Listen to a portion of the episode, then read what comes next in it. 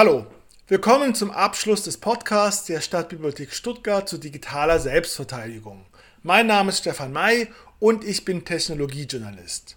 In dieser Folge geht es etwas hochtrabend gesprochen um die Selbstverteidigung des Internets und zwar gegen Hass und Hetze.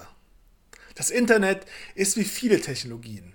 Am Anfang gibt es die Hoffnung, dass die Technologie dabei hilft, die Welt besser zu machen dass sie gesellschaftlichen Minderheiten eine eigene Stimme gibt und dass sie dabei hilft, ungerechte Machtverhältnisse abzuschaffen. Bei den meisten Technologien dominieren anfangs solche positiven Nutzungen. Irgendwann merkt man aber, dass die schöne Technologie auch für sehr unschöne Zwecke genutzt werden kann. Das Internet ist mittlerweile in einer solchen Phase. Es gibt immer noch viele positive Nutzungen, es gibt aber auch Hass und Hetze im Netz. Das Internet als lebenswerter Ort ist nicht nur durch Überwachung bedroht, sondern auch dadurch, dass Menschen und Menschengruppen erleben müssen, dass sie im Internet beleidigt und bedroht werden. Mit dem Thema digitale Selbstverteidigung hat das auch deshalb etwas zu tun, weil all die netten Möglichkeiten zum Schutz der eigenen Daten auch dafür genutzt werden können, um im Schutz unsichtbarer Kommunikation Hass zu verbreiten. Das ist die Schattenseite digitaler Selbstverteidigung. Für betroffene Einzelpersonen und Gruppen ist das fortschrittliche Internet manchmal wie eine Zeitreise zurück in üble Zeiten. In den letzten Jahrzehnten ist es gesellschaftlichen Bewegungen oft gelungen, offensichtlich menschenverachtende Positionen der analogen Welt zurückzudrängen. Sei es Sexismus, Rassismus, Antisemitismus oder Hass gegen sexuelle Minderheiten und Geschlechtsidentitätsminderheiten.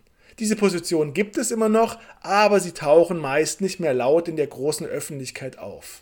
Im Internet ist es anders. Auch auf den großen Plattformen, quasi auf den Boulevards des Internets, gibt es offensichtlich menschenverachtende Beleidigungen. Sei es auf Facebook, auf Twitter oder auf YouTube. Menschen, die sich in diesen wichtigen öffentlichen Räumen des Internets bewegen, passiert es immer wieder, dass sie von Hass überrollt werden. Sie äußern sich öffentlich in Form eines YouTube-Videos oder eines Tweets und erleben plötzlich eine Welle von sexistischen oder rassistischen oder homophoben Beschimpfungen. Nicht hinter allen Profilen, von denen der Hass ausgeht, müssen immer einzelne Personen stehen. Vielleicht ist es nur eine sehr kleine Gruppe von Einzelpersonen mit einer Vielzahl von Profilen. Vielleicht werden deren Stimmen auch durch sogenannte Bots verstärkt, die automatisiert Hasskommentare und bestimmte Tweets kommentieren oder liken. Aber das ist egal, für Betroffene ist der Hass im Netz grauenhaft. Die Antwort muss meiner Meinung nach eine ganz klassische sein, nämlich die gute alte Zivilcourage. Das heißt, wenn Sie beobachten, dass auf einer Plattform eine Person von anderen fertig gemacht und beleidigt wird, mischen Sie sich ein. Dem sogenannten Hate Speech, dem Hass im Netz, treten Sie mit Counter Speech entgegen, mit Gegenrede. Verteidigen Sie die betroffene Person und zeigen Sie klar, dass Sie auf ihrer Seite stehen. Wenn Sie das Gefühl haben, dass eine Diskussion noch Sinn macht, diskutieren Sie mit, machen Sie darauf aufmerksam, dass bestimmte Positionen menschenverachtend und nicht akzeptabel sind. Wenn Sie hingegen das Gefühl haben, dass keine Diskussion möglich ist, dann können Sie menschenverachtende Positionen den Plattformen melden und hoffen, dass sie darauf reagieren und in den krassesten Fällen kann auch eine Anzeige Sinn machen. Hassaussagen, die in der analogen Welt illegal sind, sind es auch in der digitalen Welt. Die Selbstorganisation der Zivilgesellschaft ist in der digitalen Welt noch längst nicht so ausgeprägt wie in der analogen Welt. Zumindest für Facebook allerdings gibt es eine sehr schöne Initiative namens Ich bin hier. Mitglieder der Gruppe haben die Facebook-Seiten großer Nachrichtenmedien im Auge. Wenn sie sehen, dass da Beleidigungen und Hass auftauchen, werden sie aktiv und mischen sich mit eigenen Kommentaren ein. Ich halte das für eine sehr sinnvolle Initiative. Den Link zu der Gruppe finden Sie im Begleittext dieser Podcast-Folge. Sie können aber natürlich auch auf eigene Faust aktiv werden, wenn und wo immer Sie das Gefühl haben, dass digitale Zivilcourage nötig ist. Ich bin der Meinung, dass nur ein kleiner Teil der Internetbevölkerung für Hass und Hetze steht und die meisten das ablehnen. Damit der Hass im Internet aber keinen zu großen Raum bekommt, muss sich die friedliebende Mehrheit auch einmischen und widersprechen. Bei Hass im Netz ist es genauso wie bei Überwachung. Das Problem ist da, es ist groß, aber wir sind nicht völlig ausgeliefert. Wir haben die Mittel, im kleineren oder größeren Rahmen das Internet mitzugestalten. In den anderen Teilen dieses Podcasts ging es um ganz klassische digitale Selbstverteidigung.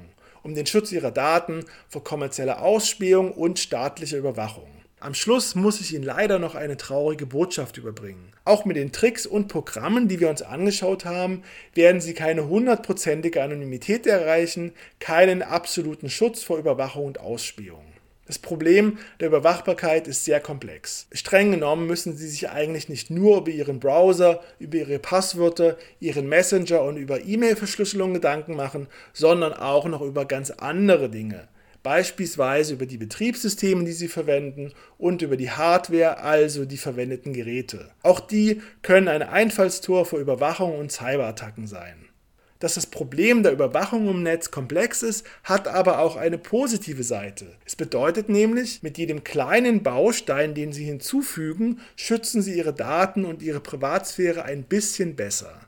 Sei es, dass Sie anfangen, Ihre E-Mails zu verschlüsseln, dass sie ihre wichtigen Passwörter besser schützen oder dass sie in einigen Fällen auf Open-Source-Programme umsteigen. Digitale Selbstverteidigung kann technisch anspruchsvoll sein, es gibt aber auch leicht anzuwendende Tricks und gut verständliche Programme, die Sie beim Schutz Ihrer Daten ein großes Stück weiterbringen. Probieren Sie doch einfach mal einige der Tricks und Programme aus, die wir uns in den Podcast-Folgen angeschaut haben. So, das war der Abschluss dieses Podcasts. Ich danke Ihnen, dass Sie dabei waren und schließe zum letzten Mal mit diesem Satz. Haben Sie noch einen schönen Tag und genießen Sie das Leben in analoger wie in digitaler Form.